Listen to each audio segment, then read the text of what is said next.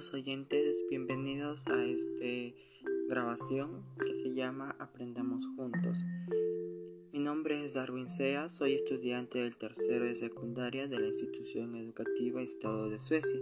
El día de hoy os voy a hablar de mi podcast que titula El cambio climático. Los temas a tratar serán, en primer tema tenemos qué es el cambio climático. En segundo, la atmósfera y los rayos solares. En tercero, ¿por qué aumenta el nivel del mar? Y por último, ¿qué provoca el calentamiento global y cómo reducirlo? Empecemos. ¿Qué es el cambio climático?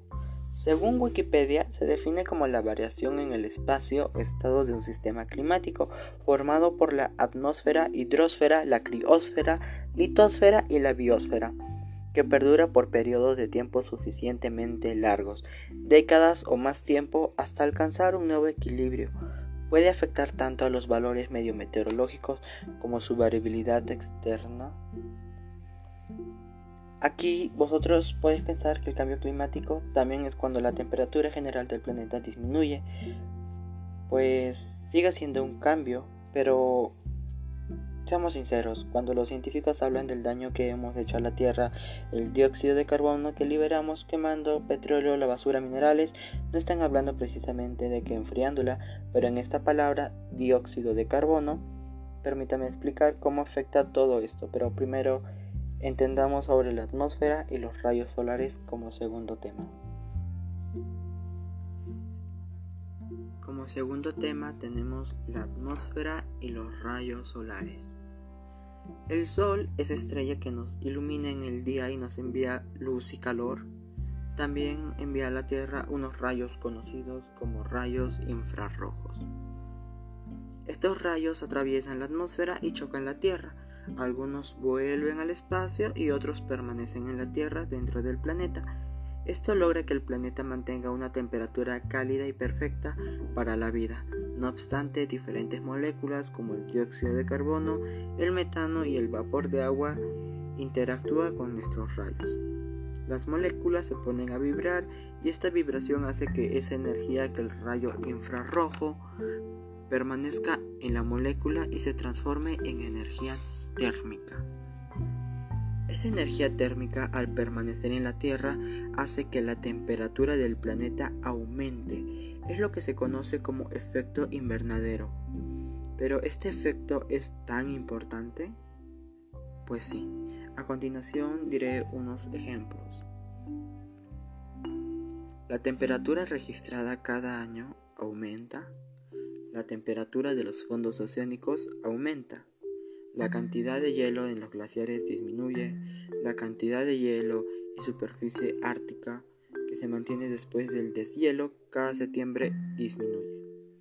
La subida del nivel de mar es la dilatación térmica del agua y aumenta. Las olas de calor cada año y aumentan. Esto pasa a una velocidad que parece imperceptible a primera vista pero tan solo tienes que comparar la temperatura media de cualquier parte del planeta hace 10 años o para ser prácticos hace 5 años. Pero ¿cómo afecta todo esto lo que yo dije? ¿De verdad te importa tanto que suba el nivel del mar? ¿Que hay una mayor temperatura es tan horrible? Algunos dirían que están hasta agradecidos de no pasar tanto frío, pero la realidad es que todos estos cambios nos afectan a todos los seres vivos del planeta, y curiosamente sobre todo a la especie humana, pero la verdad es que afecta a toda la biodiversidad. Las especies que habitan en climas fríos están teniendo que emigrar a otros lugares que no son sus hábitats naturales. La cantidad de incendios forestales aumenta cada año destrozando flora y fauna a su antojo. Tan solo hay que ver hace algunos años algunos incendios forestales. Por ejemplo, 2019, Australia. Ese incendio que duró por más de un mes y medio, quemando a su antojo flora y fauna, destrozando hábitats de animales.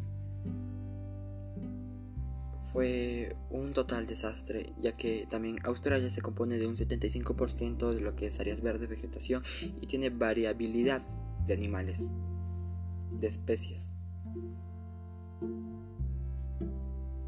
causando esto una gran contaminación hacia el medio ambiente, acabando con la flora, fauna y un punto para la contaminación se podría decir también en 2019 España y en 2018 Amazonas, pero esta fue causada por la humanidad.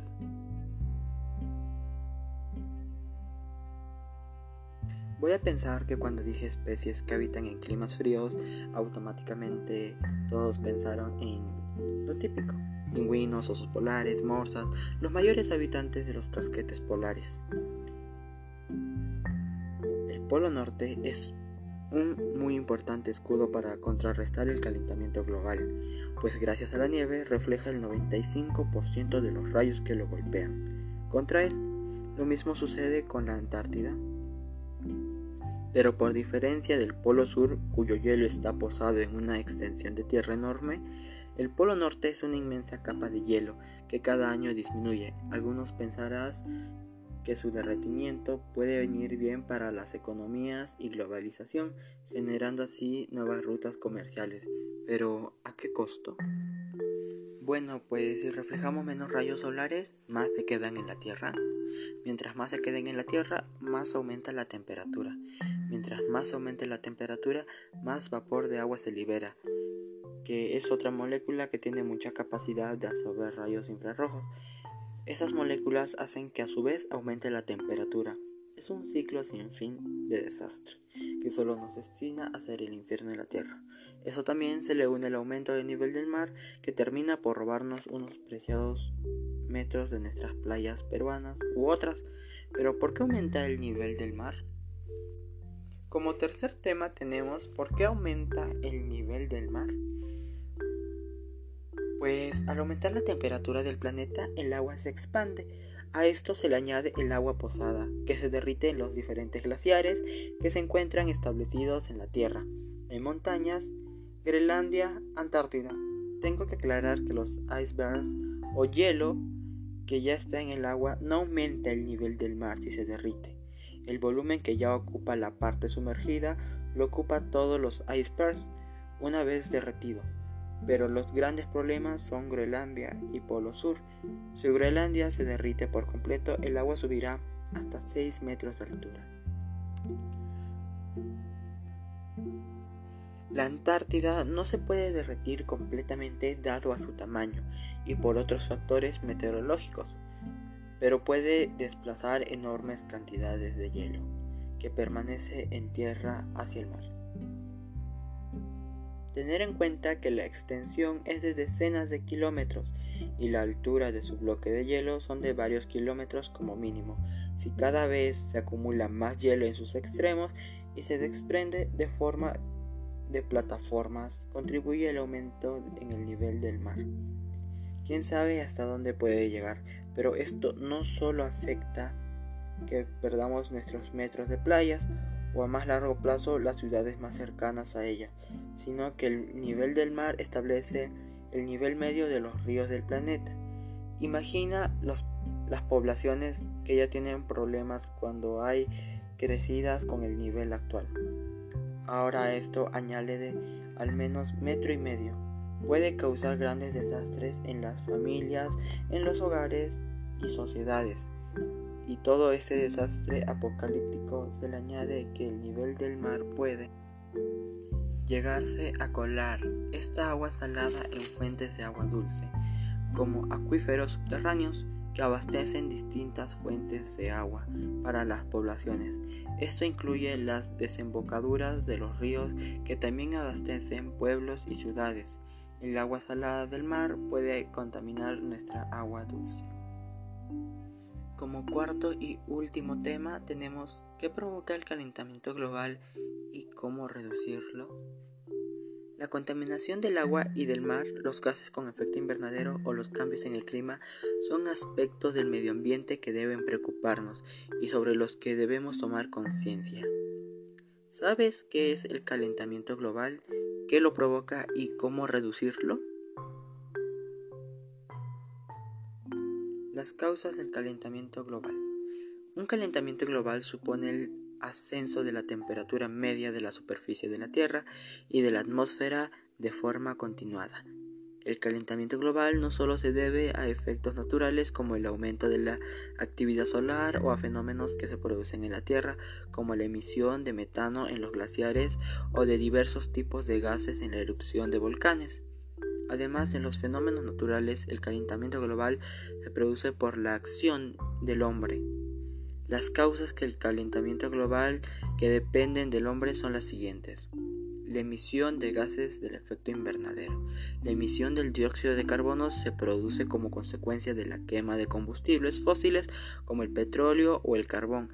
El uso masivo de vehículos y la gasolina que utilizan para moverse influyen de manera negativa en este sentido.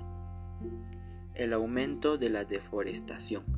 Los árboles son capaces de transformar el dióxido de carbono en oxígeno y a medida que desaparecen los árboles debido a los incendios provocados o a la tala discriminada, desaparece una de las principales formas de eliminar el dióxido de carbono, haciendo que éste aumente. La utilidad de fertilizantes en la agricultura. Los fertilizantes que se utilizan en la agricultura liberan en la atmósfera óxido de nitrógeno, que es otro gas de efecto invernadero. El aumento de la población supone un crecimiento de la demanda de alimentos y por lo tanto de los cultivos, lo que conlleva la utilización de fertilizantes. La descomposición de desechos sólidos. La basura que tiramos también tiene un efecto negativo, ya que se descompone liberando gases que contaminan la atmósfera y fomentan el aumento de la temperatura. ¿Cómo se puede reducir el calentamiento global?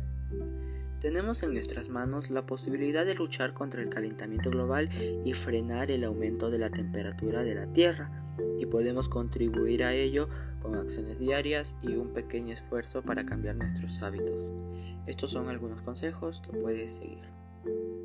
Dejar el coche en casa. Evita utilizar tu coche y apuesta por el transporte público para moverte. Si te diriges a un lugar que está cerca, puedes desplazarte caminando, que será bueno para tu salud y para el medio ambiente. Recicla el papel. Antes de imprimir algo o de utilizar papel, piensa si es necesario. Además, si necesitas papel, puedes escoger el papel reciclado para proteger a los árboles y evitar la deforestación. Reduce el uso de energía en casa. Utiliza la lavadora y el lavavajillas cuando estén llenos. Y si tienes que cambiar algún electrodoméstico de tu casa, elige los que tengan la etiqueta energética A. Apaga las luces y sustituye las bombillas. Parece obvio, pero cuando estamos en casa solemos dejar encendidas las luces de habitaciones que no ocupamos. En cuanto a las bombillas, sustitúyelas por bombillas de bajo consumo o de tipo LED pues eso te permitirá ahorrar electricidad y reducir la factura de la luz. Los pequeños cambios son importantes y si queremos dejar un entorno natural saludable a las próximas generaciones, es necesario que empecemos a modificar los hábitos cotidianos desde ahora. Eh, eso sería todo sobre el podcast. La verdad me parece de mucha utilidad para ustedes ya que de alguna, de alguna manera puede ayudarles a aclarar algunas dudas que han tenido con respecto hacia el calentamiento global o el cambio climático. Pues ya que basta con nosotros mismos para dar ese cambio total. Bueno, no total, pero en una gran parte. Muchas gracias, soy Darwin Sea y Recuerda, la herramienta más eficiente para combatir el cambio climático eres tú. Gracias y hasta la próxima.